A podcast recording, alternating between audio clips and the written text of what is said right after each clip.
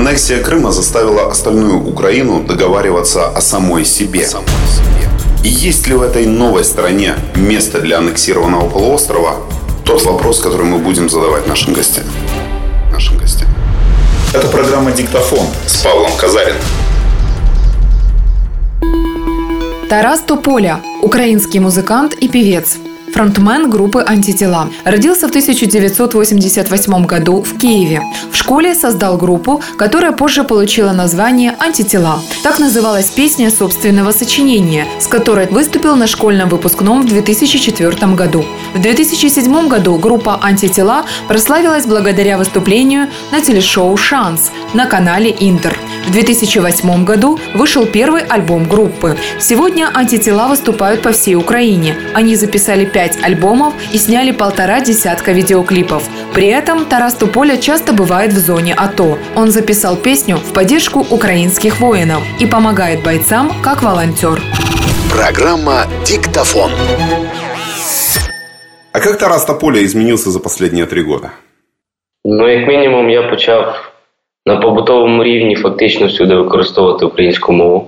Я зроблю ремарку. Я народився в столиці, виріс в Києві на Подолі. Ну і якби не є дивиною, що Київ це двомовне місто. Здебільшого в сім'ї спілкувався українською, але коли виходив е, якби, аутдор за двері своєї квартири, ну, по суті, всюди використовував російську мову на заправках, не знаю, в магазинах. Ну, Тепер виключно українською мовою, якби я це органічно зробив, без всіляких там знущань над собою. Це перше. Друге, однозначно, е, я відчув і сам є провідником українського тренду. Він останніх декілька років вже є в суспільстві, від нього не сховаєшся. Ну, економічно стало важче, звичайно, жити. Я не хочу бравірувати і розказувати про якісь речі, яких немає. Холодильник став пустішим, але в мізках і в якби, натхнення таке українське, воно в серці є у всіх, здебільшого у всіх. Но при этом э, Тарас Тополя – это человек, э, который является не только кумиром очень многих, но это человек, который занимается волонтерством. Почему? Ну там все просто так само. Навіть з позиції якби соціуму, якогось такого суспільного аналізу, волонтерство необхідне, тому що це така штука, коли багато людей допомагають Е, збираються і допомагають одному або двом або трьом людям. І коли ти збираєшся і це робиш, ти однозначно розумієш, що коли стане важко тобі, е, підтримують колись і тебе. Е, але причиною мого волонтерства стало не це, причиною того, що ми з Сергієм Вусиком почали займатися. Ну, якби по суті, такою технічною функцією акумулювати кошти і на них закуповувати необхідне обладнання, то цією причиною стала власне війна на сході і те, що під роздачу потрапили наші друзі. От які звернулися до нас і звернулися на на, на останніх, як то кажуть, вже надіях, тому що ніхто з офіційних тих, хто міг би і мусив би їх забезпечити, не допоміг їм тоді. Це була перша хвиля мобілізації.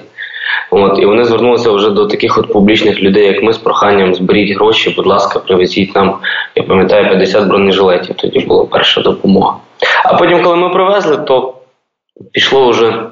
Ну, ми перше, психологічно відчували, що ми не маємо права вже зупинятись, бо нас читають і слухають багато людей, і нам простіше збирати кошти, ніж людям, які не мають, скажімо, такої публічності, як ми. А по-друге, до нас постійно, постійно, постійно зверталися. От і настільки то було важливо на той момент, е, тому що зверталися по суті, якби за речами, які рятують життя.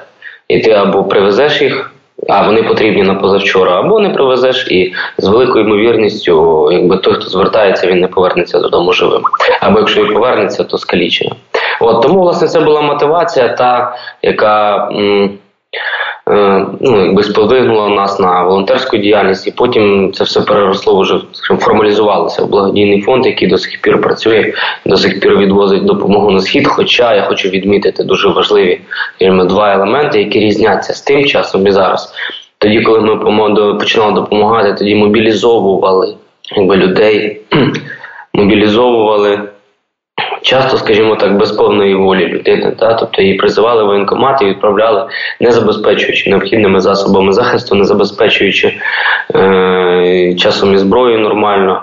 Ну, А цього разу, от вже якби в цей період, е, що всі контрактники, і це важливо, і наразі якби всі підписують контракт, читають його, мають якісь певні права, певні обов'язки. І наша функція волонтерська, вона вже здебільшого така допоміжна, тому що по контракту держава повинна забезпечувати і здебільшого забезпечує і теплими речами, засобами захисту, і медициною.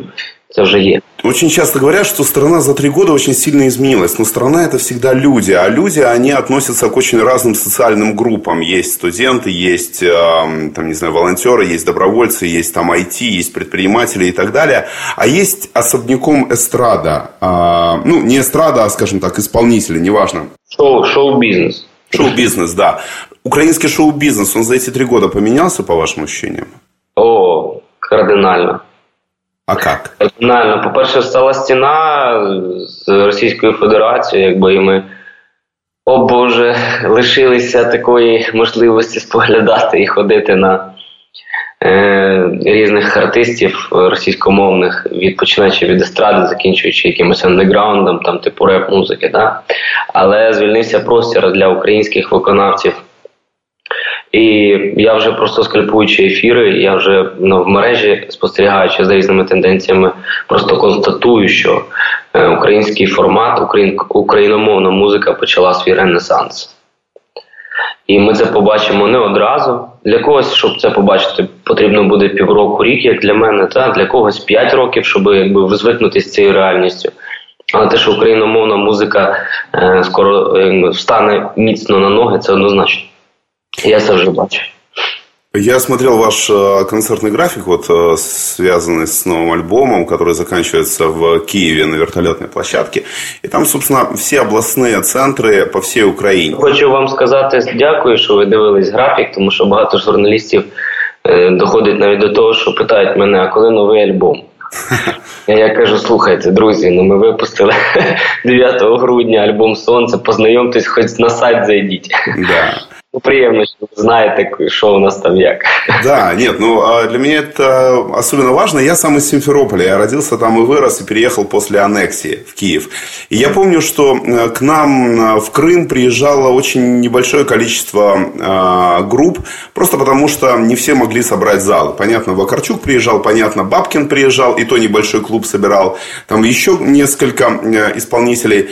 У вас сейчас, вот, например, общеукраинский концерт, при том, что всегда Россия говорила об одном и том же, что Украина расколота, что есть какие-то регионы, которые больше ориентированы на русскоязычный контент и так далее. Вот концерт в Херсоне и концерт в Черновцах, они отличаются? Я відповім зараз на запитання. Е, Можна на ти, так? Так. Е, ти коли сказав концерт в Сімферополі, мені згадалось, ми один раз в житті приїхали в Сімферополь. Був там такий клуб Вітамін, можливо, ти знаєш. От, І нас кинули. От, е, там ну, не розрахувались, і взагалі ми там там нас кормили е, в якійсь столові ну, при заводі щось таке. І я пам'ятаю, що тоді нам було так якось сумно. Ну за що? Це був чи то 2010 рік, чи то 2011, при тому, що ми вже в той час представляли Україну на Сігіті в Будапешті як е, хедлайнери MTV Headballer Stage. Якби ми вже досить якби, були відомі в Україні. а От в Симферополі якось е, організатор вирішив над нами познущатись. Ну, але менше з тим, якби нам подобалось в Криму і ну, дуже жалкую, звичайно, що ця ситуація так сталася. Не через те, що там мені подобалось там відпочивати чи якісь там інші речі, а через те, що це був шматок України де-факто, де Юре, якби. Ну. Але менше з тим, е, стосовно того, як в різних городах, да. як реагує Чернігів і Харків. Я не знаю, як у інших колективів. От, Я не хочу казати за всіх, от, бо я не є менеджером, не є учасником. Я знаю за антитіла, що на щастя, і це наш якби великий подарунок від народу українського, від Бога. І це важливо, що от ми збираємо тисячники в Харкові, ми збираємо тисячники в Дніпропетровську. Не буду брехати, в Чернівцях тисячники не збираємо, але своїх там 600-700 людей ми отримуємо завжди на концерти в Чернівцях. І так само, от е, і на півдні України нарешті якби нас почала сприймати Одеса. От крайній наш тур це показав, що ми ну, був повний зал по суті. І наразі ми їдемо по півдні України з цим туром так само і на схід, і буде в цьому турі декілька е, прифронтових міст: Краматорськ, е, Сєвєродонецьк, Маріуполь. Буде в тому числі Херсон, і, наприклад, в Херсоні ми бачимо по динаміці, по тому, як продаються квитки, який є інтерес, що ми приїдемо, скажімо, далеко не на пусте місце. Ми приїдемо е, до людей, до багатьох сотень людей, які будуть нас чекати. Я думаю, що це не просто якби якийсь там подарунок з неба, це так само результат якби праці і постійної системної роботи, але віддати належне, от Україна її об'єднує те, що і на сході, і на заході, і на півдні, і на півночі всюди якби хороша лірика, і от мелодика, і музика, яка дійсно справжня, от вона ну бо чесна, трушна, як то кажуть, да, то її сприймають нормально, незалежно від е, політичних поглядів чи якихось інших там вподобань. Легко быть украинцем, когда у тебя бабушка из Житомира, дедушка из Ровно в детстве пели колыбельные на украинском, а в доме портрет Кобзаря а, висел, который укрыт был рушничком. А в 2014 году и люди на Майдане стояли самые разные. И не только этнические украинцы, и белорусы, и армяне, и этнические русские. А потом точно так же в АТО пошли защищать люди, э, Украину люди самых разных национальностей. И появился феномен политического украинства. Да? Когда ты уже не этнический украинец, но ты акцептируешь для себя Украину, и ты часть нее. Ты украинец не по крови, а по убеждениям. А для Тараса Тополя что значит быть українцем? Що делает українця українцем? Дивись, це питання дуже глобальне. Якби на нього можна годинами відповідати, аналізувати з різних сторін. Я скажу на своєму прикладі, просто ну, моя мати з Вінниччини, Центральна Україна, і мій батько з Полтавщини. Тобто, в мене немає, скажімо, в родині ніде галицьких галицького коріння, яке знаєш таке апріорі вже е, кладе кладе на тебе груз, що ти якби от український, ну не груз, скажімо, а відповідальність цього українства. Тобто я з центральної країни і ну народився по суті в центрі, так само в Києві. От і я і російськомовних багато чув і говорив і україномовних, і різних ідей, і поглядів через себе пропустив. Тому для мене в російськомовному, здебільшого Києві, не так, двомовний Київ, але здебільшого він, звичайно, в побуті російськомовний, то українська мова в піснях. І українська мова спочатку в піснях, а згодом і в побуті, от, наприклад, навіть синів я виховую українською мовою, то вона це вже був свідомий вибір. От в тому саме головне акцентую саме на піснях. Це був свідомий вибір співати здебільшого українською мовою, хоча е, ну буду відвертим російською мовою так само без проблем. Без проблем е, користуюся і пісні пишу. У нас є декілька пісень російською мовою. Одна з них взагалі в чартах нашого радіо в Росії дуже довго е, стояла. І в принципі зараз є в ротаціях. От Тому для мене це свідомий вибір. Стосовно того, там як для інших людей. Е, Я приймаю цей факт, і це є факт. Хочете ви чи не хочете щось протиставити чи ні, що Україна різна по своїм поглядам, Україна різна по ментальності. Якби у нас унітарна держава, але народ, який в цій державі, він різний, кардинально від заходу до сходу, оцих там там півтори тисячі кілометрів. да, там різниця вони мають свою роль, і це треба враховувати. І так само, як в Криму, українці так само мають свої якісь трошки погляди, які відрізняються від центральної чи від східної від західної України. Це все ну, якби все це є, але ну, якби є поруч з цим багато того, що нас об'єднує. От, І на цьому треба якби акцентувати, на цьому треба робити. Е- завжди в будь-якому процесі якому політиканства чи якихось дискусій на це треба робити якби акцент. Стосовно політичного українства, слухайте, я тільки за. Я не хочу заглиблюватися в то в причини, які тому, що у багатьох людей причини не любов до України, а власне протиставлення е, себе Росії. Та а Україна це є, скажімо, той фортпост, який наразі протиставляє себе всьому тому, що уособлює Росія. А будемо е, чесними, Росія уособлює авторитаризм, Росія уособлює відсутність загально, скажімо, людських прав, якихось відсутність правосуддя, такий, знаєш, феодалізм, е, тільки в такому сучасному форматі. От е, е, дрімучість якась, яка е, приправлена фінансами, великими фінансами від нафти яка, скажімо, ця дрімучість е, може існувати в форматі, коли забитий е, холодильник, а навіть якщо він і не забитий, але забита пропагандою голова. То власне проти цієї якби такої історії Україна протиставляє себе, і я людина формату європейського. Я за космополітизм, я за глобальний світ, я за об'єднання народів, за права людини. От і все це немає там на сході. І тому багато людей, в тому числі Тих, які втікли або тимчасово, скажімо так, переміщені з Криму, тому що вони однозначно колись вернуться сюди, я дуже в це вірю. Але вони от протиставляють себе Росії і тому всьому, що уособлює вона, якби підкріплюючись українським прапором. І я так само за це. Тобто, і за свідоме якесь інтеграцію в український простір ментальний, да, і за інтеграцію, яка є здебільшого протиставлення себе Росії, так само тому, що е, краще, е, коли ми разом тут, ніж коли багато людей тікають за кордон, багато людей тікають, починаючи від того, що вони збирають десь клубніку в Польщі, закінчуючи тому, що вони там пишуть програми десь, е, скажімо, в Лос-Анджелесі для Майкрософта. Все це є, але Якщо людина підняла над собою український прапор, неважливо російською мовою вона говорить, чи суржиком, чи українською. Якщо людина щось робить заради того, щоб українська держава вистояла і втрималась, особливо в ці непрості часи, а вони ще не закінчуються.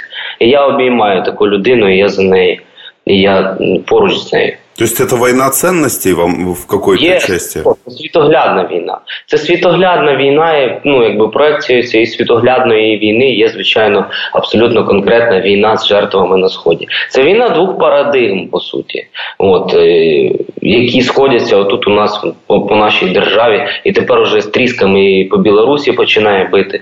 Тому що війна так знову ж таки імперіалізму е, з е, таким дрімучим феодалізмом, але, скажімо, в еру новітніх технологій, да? і і війна, скажімо, ідеї цінностей е, всього глобального світу, демократичного, який особлює в собі Америка і, і Європа. Вы слушаете программу «Диктофон». Программу об интересных людях, которым есть что сказать. Есть что сказать. Все выпуски программы на сайте диктофон.org.ua, на странице программы Facebook и в Mixcloud. Программа «Диктофон». Мы 23 года, с 91 по 2014, э, постоянно спорили о каких-то там, странных вещах из серии там, двигаться на запад, на восток, в НАТО или там, в ОДКБ, в таможенный союз или в европейский. А потом э, случился Майдан, после Майдана была аннексия, после э, аннексии оккупация Донбасса. И вот за эти три года такое ощущение, что Украина начала сама о себе договариваться. Вот нет ли ощущения у тебя, что вот за эти три года вот о каких-то вещах Украина сама с собой уже договорилась? Я почну ще з того першого е, твердження. Я добавлю. Ми 25 років нічого не робили, щоб Крим був український. І Це, е, це було б чудом, якби він залишився українським, Враховуючи ті, які, ті сили, які кинула Росія, щоб його анексувати.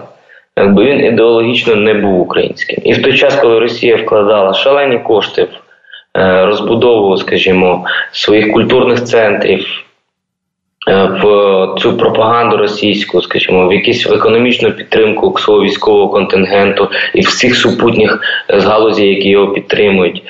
Е, В той час, коли постійно йшла пропаганда по телевізору у всіх медіа, що Крим це Росія, Україна нічого не робила. Для того щоб Крим був український, щоб люди, які в Криму почали ототожнювати себе з Україною. Здебільшого, оскільки я пам'ятаю передвиборчу кампанію, Крим малювали партії регіонів. От е, Крим це була така проросійська така, е, проросійський такий окремий континент в лапках, да, який ти правильно підмітив, який час від часу якісь проривались українські там. Е, паростки чогось українського, і то це була приватна ініціатива на державному рівні. От вони приїжджали, торгувалися за ту військову базу. Кожен новий прем'єр приходив, торгувався за військову базу. Виторгували все більше нічого не цікаво. І це злочин. Це злочин української державної еліти, починаючи від Кравчука, Кучми, Ющенка, Януковича, всі винні в тому. І потім, коли це сталося, коли весною 2014 року почалися ці процеси в Криму, е, в принципі, я нічого світлого не очікував від того, тому що я розумів, що ментально, окрім кримських татар, які там і то вони себе якби не утотожнюють сильно до України наразі. Вони це якби окрема народність, яка в силу своїх тих чи інших причин якби перебувала е, під юрисдикцією України жовто-блакитного прапора. Я пам'ятаю, скільки їм палок в колеса ставили, коли їм не давали ні землю, коли їм не давали там можливість будувати хати. Вони там робили якісь самозахвати, повертались на свою якби етнічну землю. Це вся історія була не під Росією, це вся історія була так само під Україною. Розуміти треба, да.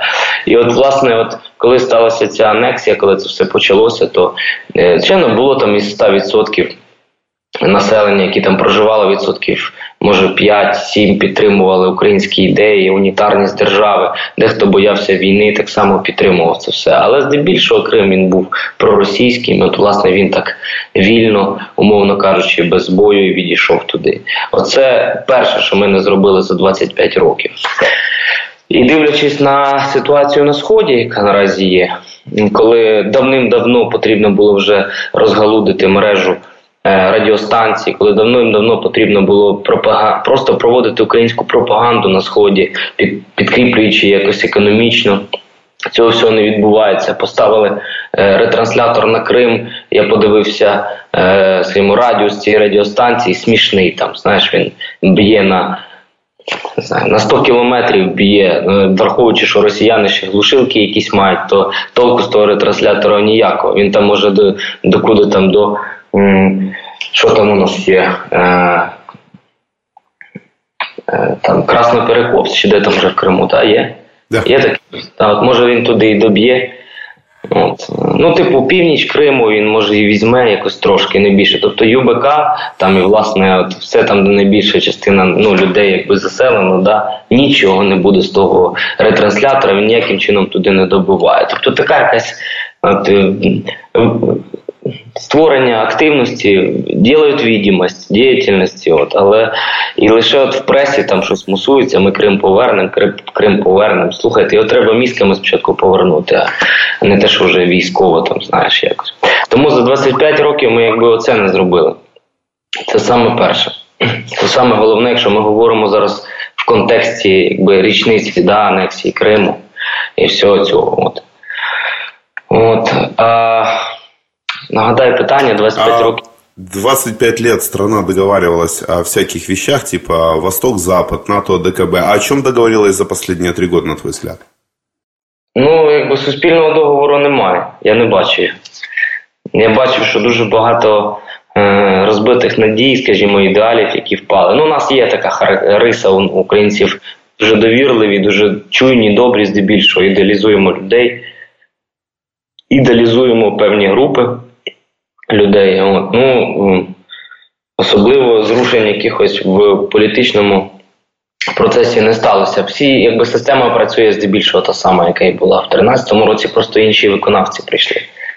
Е, Є зміна публічності, ми стали набагато публічнішими, тобто менше закритості, вся інформація, от вона доступна, не всілякі скандали, різні розслідування, якби це є. От єдине, що результату по цьому немає, бо судова система не змінилася, якби в принципі система не змінилася. І я думаю, що ми все-таки починаємо приходити до якогось певного суспільного договору і усвідомлення, що ніхто крім нас нічого не змінить, але не тому, що ми якби свідомо до цього прийшли. Тому, що ми дивимося, що в Європі абсолютно якби здебільшого е, не до нас стає. У них свої проблеми, у них починаючи з британського Брекситу, Грецією, е, потоками мігрантів і ще чогось своя внутрішня криза, яка вже все більше розколює євро під питанням. Е, І ми бачимо, що Америка вже якби носа від нас відвернула на на близький схід, якби ми не є пріоритетом. Да? І відповідно Якби знаєш, як от ти сидиш на цьому театрі якби бойових дій, на театрі політич... на геополітичному театрі, і дивишся, що і тут нема плеча вже, і тут нема плеча. І по суті, який вихід тільки? так в кулак братися і самим робити. І це вимушено. Знаєш, цей договір, який я вже спостерігаю, що все більше людей починають. Ну так а чого ж ми самі? Мабуть, самим якось треба, мабуть, щось треба самим. Е, то він якби вимушений, тому що від нас, на жаль, починають. Якби відвертатися, або скажімо, не таку не таку акцент на наші проблеми роблять наші партнери світові. От і все. Ну можливо, це і добре. Знаєш, така певна, е, коли забирають під час гарячки там анальгін, е, дімедрол і і парацетамол, е, от, то імунітет такий опа, а я ще є, в принципі. І починаю працювати. То можливо в цьому так само є якась якби, позитив, якийсь. Головне, щоб вигребсти і не згоріти в цій гарячці. Чому, на твой взгляд, вот в ідеальній картині міра українцям нужно было бы научиться или какой мысли привыкнуть за ближайшие, скажем, 10 лет? Ну, перше, це ніхто крім нас однозначно. І нам треба доводити всі справи до кінця. Е, навчитися е, об'єднуватися заради ідей, заради ідей, а не проти чогось. У нас дуже класно майдани ми збираємо проти когось. знаєш. Коли є та точка, в яку так можна знаєш, впертись і маслати, трощити все. от. А коли немає що впертись, да? коли типу, є якась ідея там е, світлого, чогось доброго, от, але вона така, от, вона десь колись буде попереду, але наразі. Можливо, хтось інший замість мене це буде робити, або у нас є ще такий страх завжди, що якщо не я вкраду, то хтось інший вкраде. От коли люди дориваються до влади, ну не страх, це як усвідомлення, так система завжди працювала. То тому це нам і не дозволяє збиратися разом, так пліч-опліч і йти до, до чогось світлого, заради чогось. Це наша проблема, звичайно. Я не знаю. Можливо, це потрібно, щоб нове покоління підросло яке не знало ще, що таке е, совок, соціалізм, комунізм і все. І, і, от вся така штука, де відповідальність лежить на всіх, але ні на кому особисто. От, І це нас побило трохи. Бо у нас завжди от винні всі, крім крім себе. Всі щось нам винні, всі повинні щось дати. Це я зараз кажу не про реакційну якби, е, категорію людей, якби свідомих, суспільно активних, якби, а кажу про більшість от українського народу, там про 80%, які е, ждуни, знаєш, такий мен зараз ждун. От, І здебільшого вони в кращому випадку він не ждун, а в гіршому випадку він критикан, який е, постійно критикує все і готовий проти когось, готовий слинею бризкати. А якщо казати, от давай разом зробимо оце, оце, оце, давай підніми свою п'яту точку, зроби це, давай не зроби цього, не дай хабаря там, не не там е, вкради щось там, те, що тобі не належить. Там знаєш, от о, на цьому етапі багато людей, у багатьох людей ініціатива закінчується. Бо тому нам оце потрібно навчитися робити. Як я би я не знаю, я без поняття. Диктофон. Диктофон. История – это не набор событий. История – это набор закономерностей. И если вы хотите понять, что происходит с Украиной, задавайте правильные вопросы.